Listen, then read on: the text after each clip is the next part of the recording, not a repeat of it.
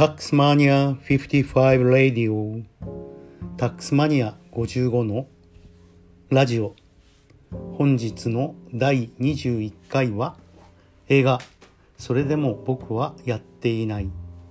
事実認定と事実確認の相違についてお話したいと思います。これは昔やっていたブログタックスマニアの健康日記に2007年1月28日掲載し評判が良かったものをアメブロに再掲載。2021年7月6日に掲載したものを元にお話ししております。須保正幸監督の「それでも僕はやっていない」を2007年1月に見ております。痴漢冤罪をテーマにした重いテーマで冤罪の怖さを痛感した次第です。あらすじを申し上げると主人公は26歳のフリーター。面接試験に行く途中で履歴書を忘れたことに気がつき途中下車してカバンの中身を確かめ急行に飛び乗りますが運悪く正面に女子高生がいるわけです。その上上着の裾がドアに挟まってしまい裾を引き抜こうと不自然な動きをするうちに痴漢と間違われて逮捕されてしまいます。痴漢と間違われる主人公にも非はあります。慌てていたために女子高生の後ろから股間を押し付けるように乗ってしまったことが一番でしょう。本人も悪いことは悪いのですがここまでの罰を受けるようなことは当然ながらやっていません。冤罪は生まれる土壌があるからこそ起きます。先に結論を決めて被疑者を誘導することは日本社会の至るところで行われているのです。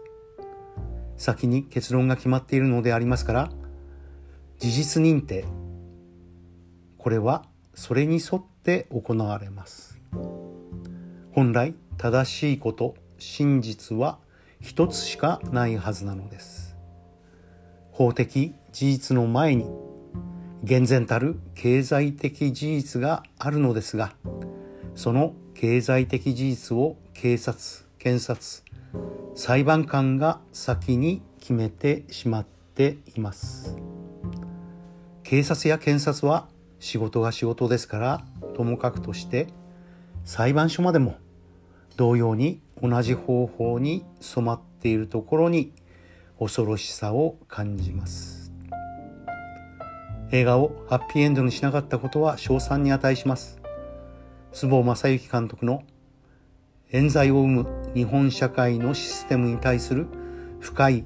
静かな怒りがにじみ出る終作なのですここで法律的事実と経済的事実そして事実認定と事実確認について確認しておきたいと思います。税務において事実認定の問題あくまで事実関係の確認という言葉が頻繁に出てきます。もちろんこの言葉を発するのは当局側の人間なのでありますがこんな言葉を頻繁に使うのは税務署と警察署だけかもしれません。しかしながらこれは税理士のみならず一般人にとっても非常に重要なことです。事実確認。これにおける事実には主観の入る余地がないのに対して事実認定の問題の事実認定にはそれを認定する人の主観がどうしても入ってくるからです。この場合の事実とは法律的事実を最終的には指します。法律的事実を取り巻くまたは構成する周辺的事実サーカムスタンシャルエビデンスを確実に含んでいるのです。単純に経済的事実とも呼ばれ法律的事実を確定するには生の経済的事実を積み重ねる必要があるのです。法律的事実と経済的事実は実質的にあまり意味が変わらない場合もありますからそういう意味で法律的実質という言葉は曖昧さを伴うことは否めないでしょう。ここで問題になるのが今回のような証言です。税務ではそれを真実書という形で納税者に作成してもらうことが多いのです。納税者の協力が得られなければ聞き取り書という形で Q&A 方式で文章を作っていきます。真実書の方が説得力がありますし証拠能力が高いのは言うまでもありません。ワープロよりも実質の方が証拠能力が高いでしょう。結構よくある話です。誰かが A さんを陥れるために税務署や警察署に根もない根も葉もない話を密告したとしましょう。当局はもちろん密告された事実が本当であるか否かを確認することを中心に動くのですが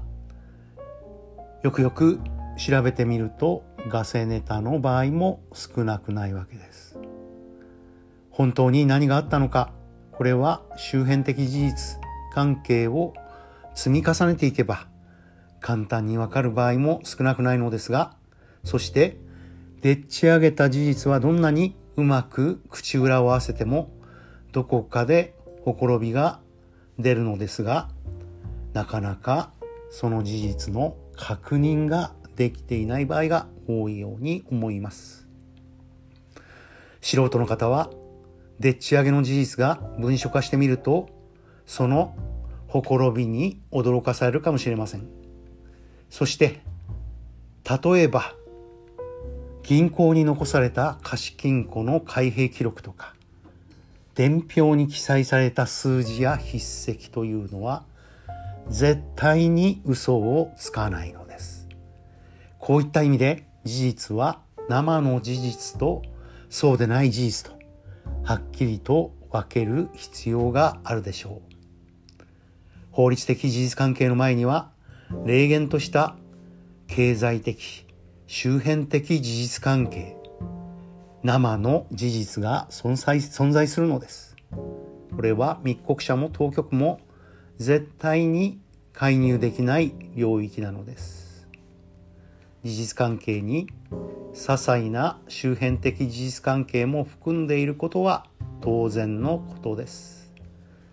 人間は嘘をつきます。客観的な経済的事実は嘘をつきません。いろいろな角度で生の事実関係を積み上げれば何が正しいか、どちらが本当のことを言ってるかは必ず見えてくるはずです。事実確認の中で本当のこととそうでないことを峻別して事実認定の基礎となる経済的事実を生の事実を確認しなければいけないのですがそれができない弁護士税理士が大勢いるのは本当に困った話です。さらに最初からやる気がない結論が決まっているとなると大問題であります。事実認定を行って怠って失礼、事実確認を、生の事実の確認を怠って事実認定を行うので、正しい答えが導かれない。それでも僕はやっていないの裁判官のような結果を導いてしまうのです。私が経験したとっておきの事実確認、生の事実についてお話ししておきたいと思います。例えば、誰かが使ったのかよくわからない家族名義の預金が多数出てきたとしましょう。決め手にかける場合がほとんどなのですが、偶然、支店長のとの雑談の中から貸金庫の開閉記録、それも手書きのものがあるということが分かって、支店長の机の中からその開閉記録が出てきたことがありました。日付と引き出した時間に加えて筆跡が一致したとなると同一人物が家族名義の多数の預金を一括して貸金庫で管理していて一括して引き出していた時点で初めて認定賞与の認定が可能なはずなのです今日は映画の話から事実確認事実認定の話になりました。タックスマニア55レディオ第21回の今日は映画。それでも僕はやっていない。事実認定と事実確認の相違について話をしました。2021年7月6日にこの話をアメブロに書いております。また聞いてくださいね。